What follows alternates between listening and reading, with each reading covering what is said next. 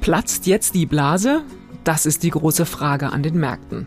Doch die Frage ist nicht nur, ob und wann sie platzt, die Frage ist auch, was die Blase überhaupt zum Platzen bringt. Tech-Werte? Immobilien?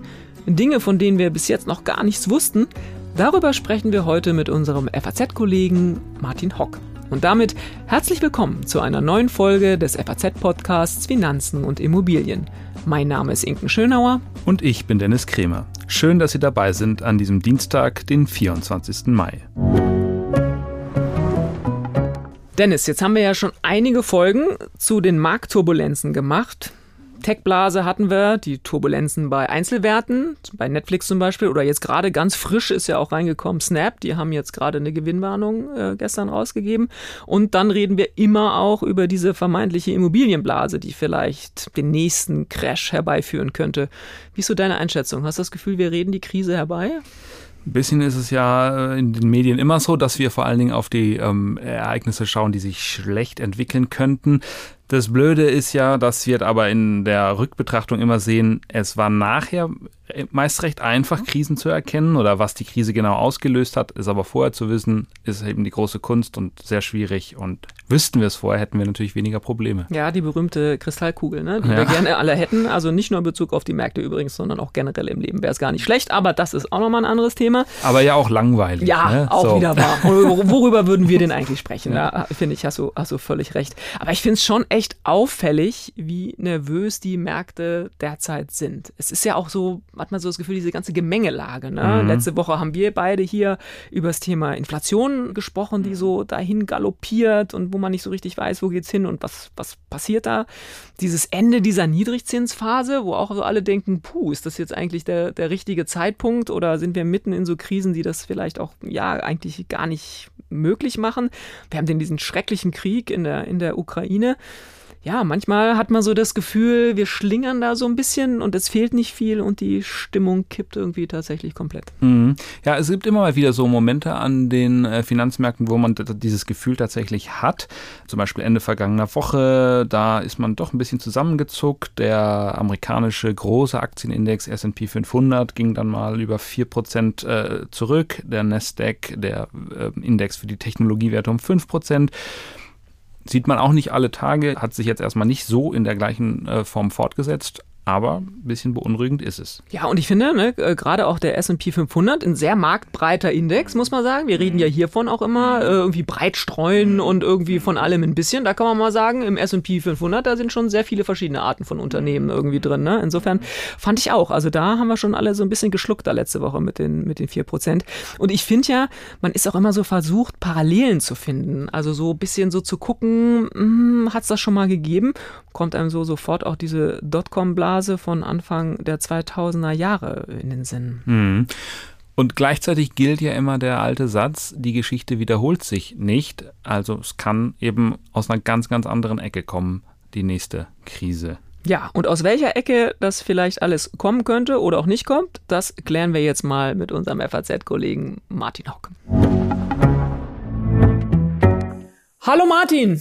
Hallo Inken. Martin, so, jetzt reden wir so viel über Blasen. Jetzt muss ich von dir wissen, platzt die Blase? Hä, ist eine gute Frage. Definiere Blase. Also äh, eine gängige Definition heißt, typischerweise entsteht eine Blase durch einen Anstieg der Vermögenspreise, der durch überschwängliches Marktverhalten angetrieben wird. Und währenddessen der innere Wert eines Vermögenswertes deutlich von seinem Preis überstiegen wird. Na, das sind zwei qualitative Kriterien drin. Das eine ist überschwängliches Marktverhalten. Welches Marktverhalten ist eigentlich überschwänglich?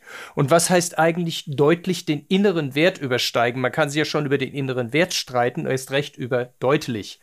Das Dumme an solchen platzenden Blasen ist, hinterher, wenn sie geplatzt sind im Rückspiegel, dann sieht man, dass es eine Blase war. Steckt man mittendrin, sieht man es einfach nicht. Also muss man das eher ein bisschen anders ähm, anpacken und sich fragen, wie sahen denn frühere Blasen aus? Äh, wie war das vorher, als die dann platzten? Und sich fragen, passt das? Ist das so wie damals? Also das mit Platzen einer Blase ist zwar schön plakativ, aber ähm, ob man nicht doch mit einer Korrektur wegkommt, weiß man auch erst hinterher. Ja, äh, das kennt man ja aus dem Studium, ne? vor allem aus der Volkswirtschaft, immer so dieses, äh, passieren diese Dinge oder andere, hat unser Professor früher mal gesagt, es kommt darauf an. So, und äh, insofern ist, so. ist ja, und insofern ist das natürlich jetzt auch wieder so, es kommt eben äh, darauf an. Kann man denn sagen, ja, das ist sowas wie, also du hast die Definition, die du Gott sei Dank äh, hoffentlich nicht auswendig weißt, sondern nee. hoffentlich vorgelesen hast, also sehr beeindruckend. Aber kann man denn sagen, es gibt sowas wie typische Anzeichen? Also dann muss die Blase vielleicht am Ende noch nicht platzen, aber so bei dem, was man bisher so bei Blasen gesehen hat oder wenn es dann wirklich mal so zum Crash gekommen ist, das sind so Anzeichen, naja, da sollte man zumindest mal hellhörig werden, weil wir sind ja so ein bisschen in dieser Situation gerade, ne? Vielleicht auch manchmal ein bisschen übervorsichtig, dass man manchmal so denkt, oh, da, da passiert irgendwie was, da ist jetzt der DAX ein bisschen weggerutscht, ist das jetzt schon was? Oder ne, Immobilien, oh, da warnt wieder irgendeiner, ist das jetzt vielleicht das Thema? Ne? Aber gibt's so typische Anzeichen für Platzen einer Blase? Gibt es, klar, aber ähm, muss man mal wieder ein klares Aber sagen. Also äh, eine Checkliste wäre ja sehr schön, ne? Dann müsste man die bloß abarbeiten, sagen Haken, Haken, Haken. Ah, wir haben eine Blase. Ja, ist aber nicht so. Ähm, es muss auch nicht immer jedes Merkmal gleich erfüllt sein. Auch nicht jedes Merkmal ist so leicht zu entdecken. Also ich würde sagen, wir können im Grunde historisch äh, vier große Blasen unterscheiden in den letzten rund 150 Jahren. Ähm, die haben alle so gewisse Kennzeichen. Also zum einen hohe Bewertungen, ein langer Kursanstieg, der am Ende viel rascher wird. Also was weiß ich, der Dow Jones ist zwischen 21 und 29 in sieben Jahren 220 Prozent gestiegen. Dann hat er in 14 Monaten nochmal 80 Prozent draufgelegt. Das kennen wir auch noch aus der Dotcom-Krise, wo auch die Kurse lange Zeit deutlich stiegen und am Ende nochmal so richtig einen draufgelegt haben. Aber 1995 bis 2000, der S&P 500 stieg da relativ gleichmäßig, also da ist davon nichts zu sehen. Die Volatilität nimmt gegen Ende meistens zu. Ähm, aber das sind so Volatilität die, heißt so die Ausschläge, ne? Um die, Kurs, die erklären, ne? Kursausschläge, ne? genau, die Kursausschläge mhm. nehmen gegen Ende zu. Oftmals ist es so, es wird ein Gipfel erreicht, aber das ist noch nicht der endgültige Gipfel, dann wird er nur mal kurz überboten bevor es dann eigentlich dann rasch abwärts geht. Ähm, viel wichtiger ist so ein bisschen das Umfeld der Blase. Also beispielsweise, es gibt immer ein breites Interesse an der Börse, vor allem aus Kreisen, die eigentlich nicht sonst nicht börsenaffin sind.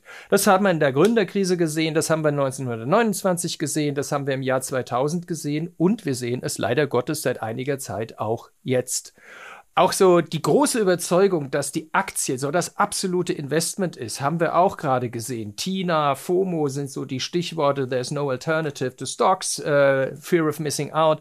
Gab's alles auch früher schon. Und ähm, auch so das Gefühl einer neuen, besseren Zeit, der Glaube an die Problemlösungskompetenz des Menschen. Ich habe hier ein Buch liegen, das heißt Die goldenen 2000er Jahre, erschienen 1998 Klappentext, wie sie während des größten Booms aller Zeiten den Wohlstand und Lebensstil erlangen, den sie sich wünschen. Äh, es kam anders. Hm. Ja, ist also immer eine Übertreibung, ne? Also das kann man mal immer sagen. In welche Form auch immer, es sind, es geht immer um letztlich um Übertreibung. Es geht um Übertreibung und darüber hinaus noch mehr. Oftmals sind, äh, sind eigentlich auch immer wieder technische und Finanzinnovationen im, im Spiel. 1867 etwa war es der Börsenticker. Jetzt haben wir die Discount Broker im Jahr 2000, 2020 die Neo Broker. Ähm, man sieht auch, dass Unternehmer oder Vermögensverwalter oder beide äh, zunehmend zu Popstars werden. Man denke an Elon Musk. Ähm, es gibt aber auch sonst große Umwälzungen, die, die die Welt verändern. Äh, sei das jetzt also das Ende des Kalten Krieges oder der Zusammenbruch des 19. Jahrhunderts zwischen den Weltkriegen oder solche Dinge. Es muss aber nicht immer jedes Kriterium erfüllt sein für eine Blase, aber es sind so Dinge, die man da im Umfeld von Blasen eigentlich stets beobachten kann. Hm, ja, gerade weil du ja vorhin auch gesagt hast, im Rückblick ist man natürlich immer schlauer, aber das äh, ist schon auch wichtig, finde ich, dass man so ein bisschen auch sich selber so ein bisschen prüft. Ne? Laufe ich so Sachen hinterher? Das hat man ja gerade bei den Tech-Werten jetzt viel auch gesehen. Wir haben hier auch häufiger darüber äh, schon gesprochen. So diese Frage, geht man in manche vielleicht auch noch rein, wenn da schon alle äh, so hinterher gelaufen sind? Das muss man sich dann vielleicht auch mal selbstkritisch fragen. Ist es denn sinnvoll, vielleicht auch noch irgendwo hinterher zu rennen, nur weil da schon viele andere waren und weil man nicht äh, alleine an der Seitenlinie stehen will? Können wir noch mal ganz kurz so einen Einschub machen und mal ganz kurz erklären, weil diese Vokabeln ja auch immer wieder vorkommen, was eigentlich ein Bären- und was ein Bullenmarkt ist? Also ein Bullenmarkt ist eine Phase eines langen Kursanstieges, will ich jetzt ganz einfach mal sagen, und ein Bärenmarkt eine längere Phase äh, von fallender Kurse. Das ist so definiert mit so 20 Prozent Marke. Also ein Bärenmarkt ist dann, wenn er von einem jüngsten Höchststand die Kurse um 20 Prozent oder mehr fallen. Ja, und dann kommen dann wieder so die ergänzenden Kriterien dazu inmitten weit verbreiteten Pessimismus und negativer Anlegerstimmung. Ja, definiere mal weit verbreiteten Pessimismus und negative Anlegerstimmung. Und das ist mit Bullenmarkt ähnlich. Da heißt es dann nach Aktienkursen, wenn nach zwei Rückgängen von jeweils 20 Prozent die Kurse um mehr als 20 Prozent steigen. Na, also da definiert man sich auch einen zurecht. Die Frage ist auch, ist das hilfreich? Sind denn 19,5 Prozent dann kein Bärenmarkt und 20,5 Prozent sind's? Also viel mehr sollte man einfach eigentlich gehe ich gerne lieber vom Kursbild aus und schaue auf den Chart.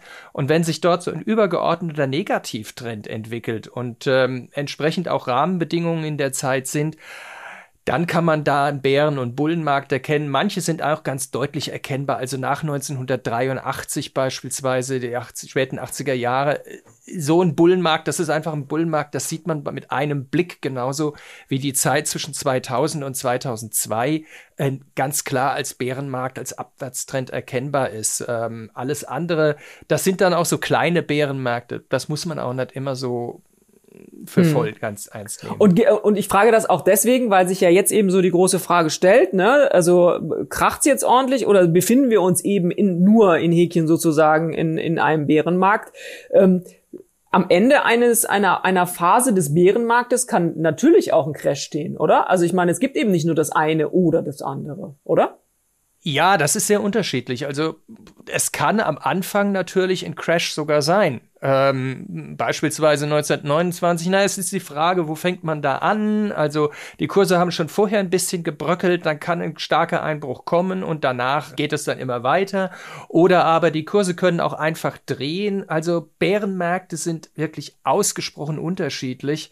Und ähm, ja, von daher ist das immer ein bisschen, wenn man, ob man mittendrin steckt, weiß man eigentlich gar nicht. Das weiß man auch wieder erst hinterher.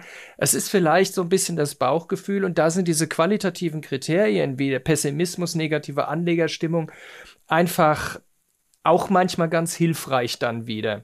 Kann man denn so sagen, wie lange solche Phasen, also von Bullen- oder Bärenmärkten, so ungefähr dauern? Also sind es äh, Monate, Jahre? Ist das auch immer anders? Ja, ähm, ja und nein. Also wenn man zum Beispiel den S&P 500, also den amerikanischen breiten Aktienindex, der auch wesentlich wichtiger ist als der Dow Jones eigentlich, zwischen 1926 und 2022 betrachtet, kann man zehn Bärenmärkte eindeutig definieren.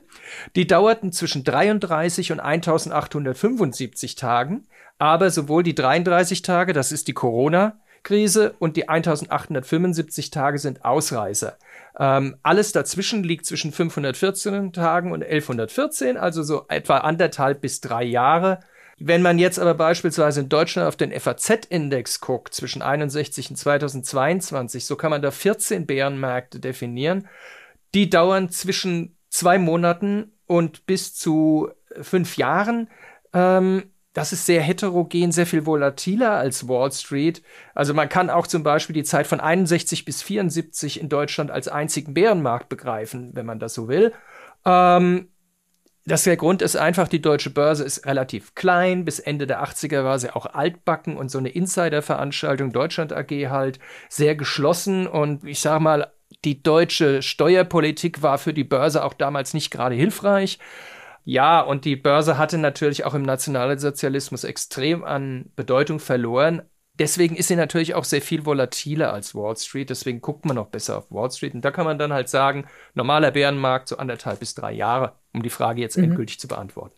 Naja, okay, ja klar, aber das ja, ist ja schon auch wichtig, dass man mal so ein Zeitgefühl irgendwie dafür hat. Klar, es kann eben manchmal auch nur ein paar Monate sein oder eben auch länger, ne? aber dass man mal so eine Größenordnung hat. Und wo wir gerade bei diesen Jahren sind, also es gibt ja so ein paar Stimmen, die irgendwie sagen, dass so grob alle zehn Jahre sowieso immer mal so eine Korrektur bis hin zum Crash kommt. Und du hast ja jetzt auch schon ein paar sehr alte Daten irgendwie genannt, aber wenn man jetzt nur mal so in die jüngere Vergangenheit ähm, guckt, so ungefähr kommt's ja hin, wenn man mal so denkt, Dotcom-Krise so 2001, 2002, als das so war, Finanzkrise, die so 2009 losging und dann ja noch ein paar Jahre weiterging und noch mit Euro-Krise und größeren Krisen hinterherkam.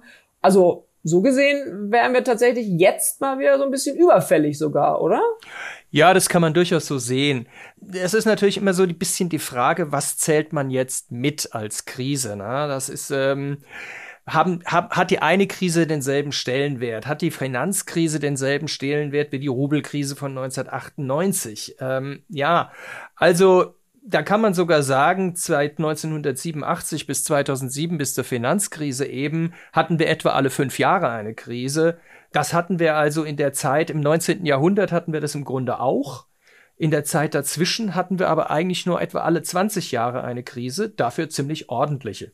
Also die These, die ich wagen würde, ist in Phasen größerer wirtschaftlicher Freiheit gibt es auch mehr Spekulation, gibt es auch mehr Blasen und natürlich auch mehr Spekulationsblasen, die platzen, aber das ist nur so ein bisschen eine Hypothese. Wir haben ja in diesen vergangenen Wochen, haben wir hier auch schon einen eigenen Podcast so gemacht, vor allem so die Tech-Werte gesehen, die nach unten äh, gegangen sind. Wir haben mal eine ganz eigene Folge zu Netflix auch gemacht, aber auch die anderen, also gerne auch die der zweiten Reihe, muss man echt sagen, sind momentan wirklich sehr unter Wasser. Jetzt gerade ganz aktuell, Snap zum Beispiel, äh, Gewinnwarnung. Also ich bin ja auch schon ein paar Tage länger dabei und mich erinnert das schon alles auch so ein bisschen an diese Dotcom-Blase. Wir haben es letzte Woche auch mit Dennis schon mal besprochen, das Thema Bewertungen von Unternehmen. Du hast es am Anfang ja selber auch gesagt, die teilweise eben so übersteigert sind. Du guckst schon sehr lange auf diese Märkte. Erinnert dich das auch an die Dotcom-Blase oder gibt's da so fundamentale Unterschiede? In jedem Fall. Also äh, das ist, es gibt natürlich wie immer Unterschiede. Es gibt keine Blaupausen, die dann wiederholt werden.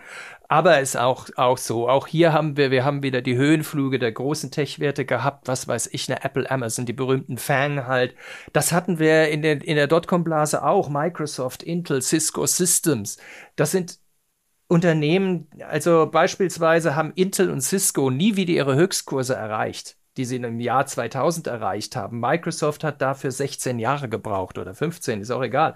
Was wir auch gesehen haben, sind diese vielen Hoffnungsspekulationen auf irgendwelche Unternehmen mit einem wohlklingenden Geschäftsmodell.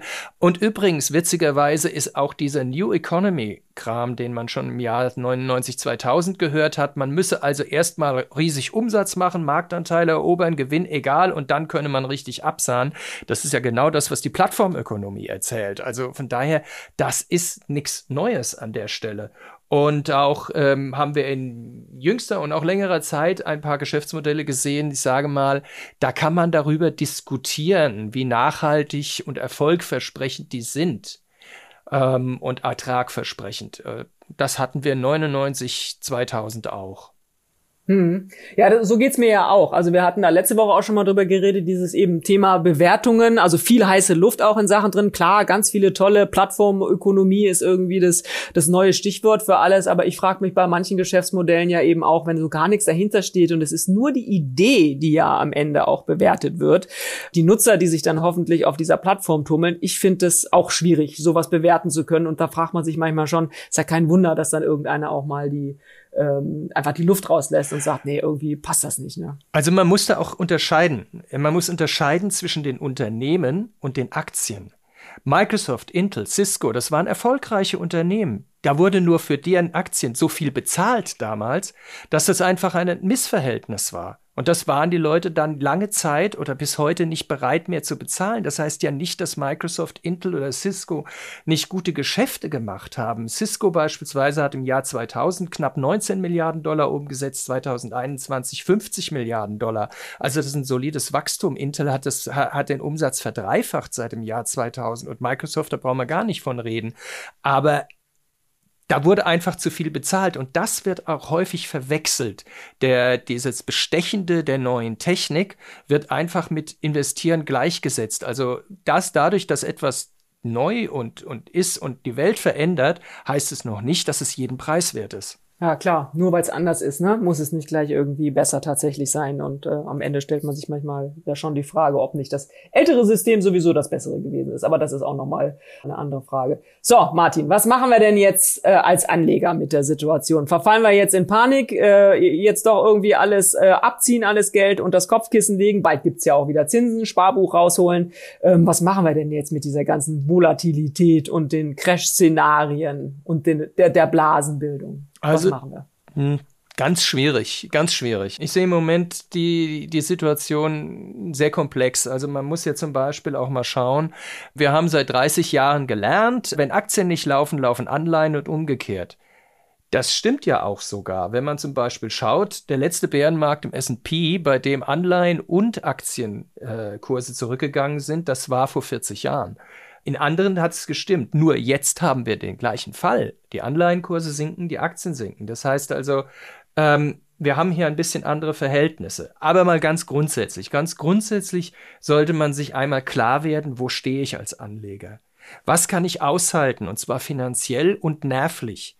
Kann ich das aushalten, wenn ich mir jetzt zum Beispiel davon ausgehe, wir befinden uns in einem Bärenmarkt und das ist nicht nur eine Korrektur, die im Sommer wieder überstanden ist und am Weihnachten gibt es die Jahresendrallye und sowas, ähm, wenn ich davon ausginge, ist das eh alles kein Problem, dann sollte ich mal ein bisschen die Füße stillhalten und äh, abwarten.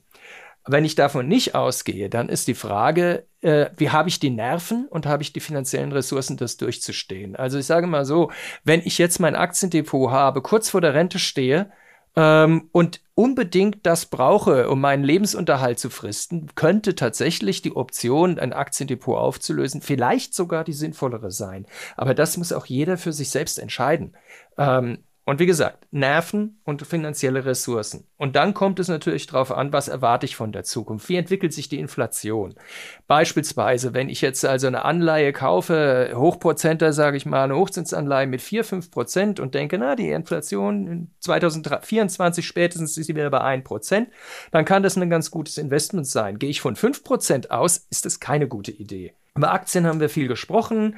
Auch bei, bei Sachwerten muss man auch mal gucken. Auch da sieht es jetzt nicht so richtig schön aus. Wir haben steigende Bauzinsen, steigende Hypothekenzinsen die sehr stark gestiegen sind seit Jahresbeginn. Und wir haben schon vorher in den sogenannten Core-Immobilien, also gute Objekte in interessanten Städten, schon Renditen von weniger als drei, teilweise weniger als zwei Prozent gehabt. Wenn jetzt die Finanzierungskosten enorm steigen und ich sage mal, die Aussichten auf Mieterhöhungen in Berlin oder anderen großen Städten sind jetzt auch nicht so toll. Das macht die Immobilie, die vermietete Immobilie jetzt auch nicht mehr so lukrativ. Dann gibt es natürlich noch die Private Assets, also Private Equity, Private Debt. Da ist ein viel Andrang aus der institutionellen Schiene. Das liegt vor allem deswegen daran, weil da eben nicht Marktwerte sind, sondern nur alle Vierteljahre bewertet sind. Und das hat sich in der Corona-Krise ganz gut bewährt für die. Aber die können natürlich auch eine gewisse Scheinsicherheit gewähren, also weil die Bewertungen eben nur so aussehen, als seien sie gut. Und dann muss man in dem Bereich noch viel stärker diversifizieren, ja fast noch stärker diversifizieren als an der Börse, weil wenn man sich da nur auf einen Fonds oder eine Investition verlässt, ist man verratzt und für einen Privatanleger ist es deswegen eigentlich auch keine Alternative. Und, und man muss an der Stelle ja auch sagen, haben wir ja auch schon drüber geredet und sehr oft auch schon, Krisen kommen immer aus der Ecke, aus dem man sie am wenigsten vermutet. Ne? Und jetzt irgendwo blind reinzugehen, weil man irgendwie denkt, oh, die Tech-Aktien sind es jetzt nicht oder der Aktienmarkt überhaupt nicht und alle gehen jetzt noch mehr in die Immobilien oder was du gerade auch genannt hast, die, die alternativen äh, Investments, ähm, wenn da alle wieder reingehen, ist da auch wieder eine Übertreibung. Also insofern glaube ich, ist wahrscheinlich der beste Ratschlag echt, was du vorhin auch mal gesagt hast, so dieses gucken Sie sich selber mal so Ihre, Ihre Situation an, in der Sie sich befinden, in welcher Phase Ihres Vermögensaufbaus oder Bewahren sind Sie sich und ansonsten äh, sicher Füße stillhalten ist wahrscheinlich einer der besten Ratschläge, würde ich sagen. Ja, einen Tipp vielleicht noch, was Aktien angeht. Ähm, wir müssten eigentlich mit einer Phase längerer, schwächerer Erträge rechnen, weil wir wahnsinnig gute Erträge hatten, vor allem seit 2013.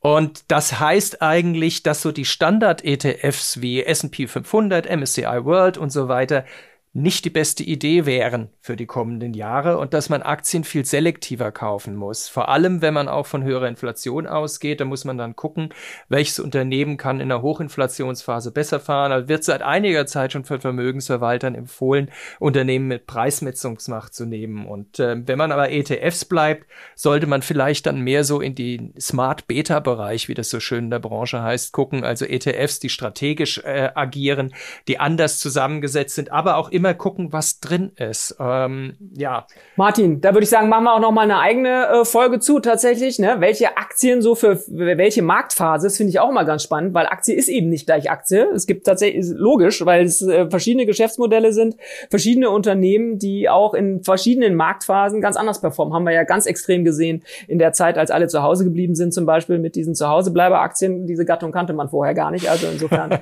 das ist ja, ist ja nochmal was ganz Neues. Martin, vielen Dank für die Einsichten und ich hoffe, dass wir äh, unseren Hörerinnen und Hörern da so ein bisschen Guidance gegeben hat. Aber am Ende muss man halt letztlich dann eben doch sagen, so ganz genau wissen wir es auch nicht. Danke, lieber Martin. Absolut gerne und ich hoffe tatsächlich, ich habe nicht recht. Tschüss.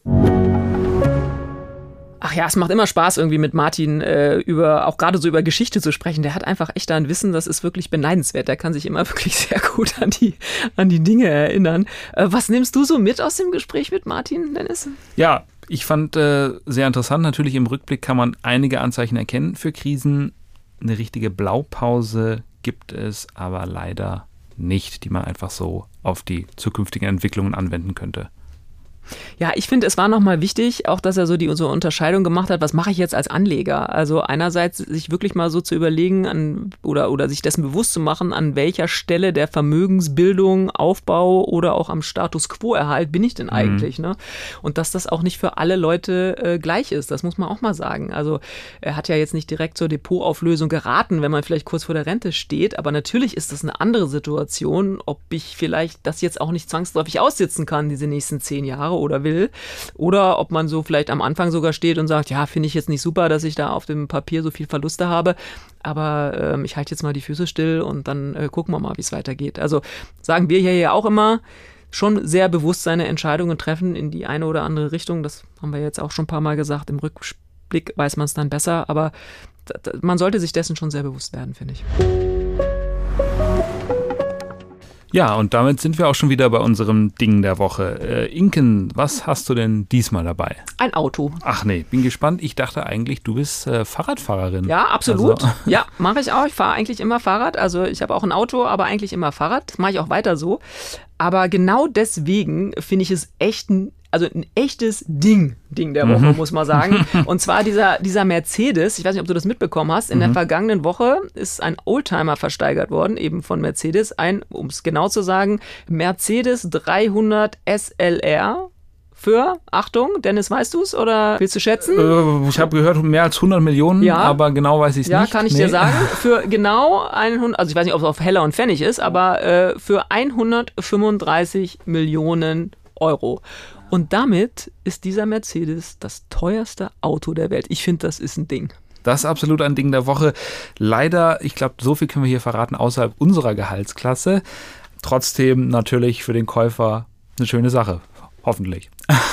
Ja, ist eine schöne Sache, aber ich finde, ehrlich, bei aller Liebe für Autos, also ganz ehrlich, dieser Flitzer kommt mit diesen Abgaswerten, die der wahrscheinlich hat, der ist von 1955, habe ich bei der Lektüre unserer Zeitung gelernt, äh, der kommt da in eine keine Abgaszone. Also da ist ja von grün, gelb, rot, also der kriegt nicht mal eine Kombination aus irgendeiner Farbzone. Also ich finde das wirklich, ich finde das echt ein Knaller. Und ganz ehrlich, deswegen ist es auch mein Ding der Woche.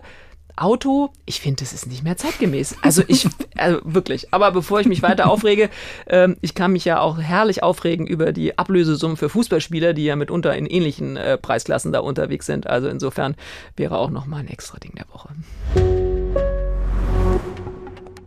Und das war's auch schon wieder mit unserer dieswöchigen Folge des FAZ-Podcasts Finanzen und Immobilien. Wenn Sie Fragen haben, Themenwünsche oder andere Anregungen, schicken Sie uns eine E-Mail an podcast.faz.de oder schreiben Sie uns auf unseren Social-Media-Kanälen. Wir freuen uns, wenn Sie uns abonnieren und natürlich auch, wenn Sie uns weiterempfehlen. Zu finden sind wir überall dort, wo es Podcasts gibt. Und schauen Sie gerne auch mal in unsere LinkedIn-Gruppe, da gibt's immer wieder interessante Posts. Tschüss, bis nächste Woche.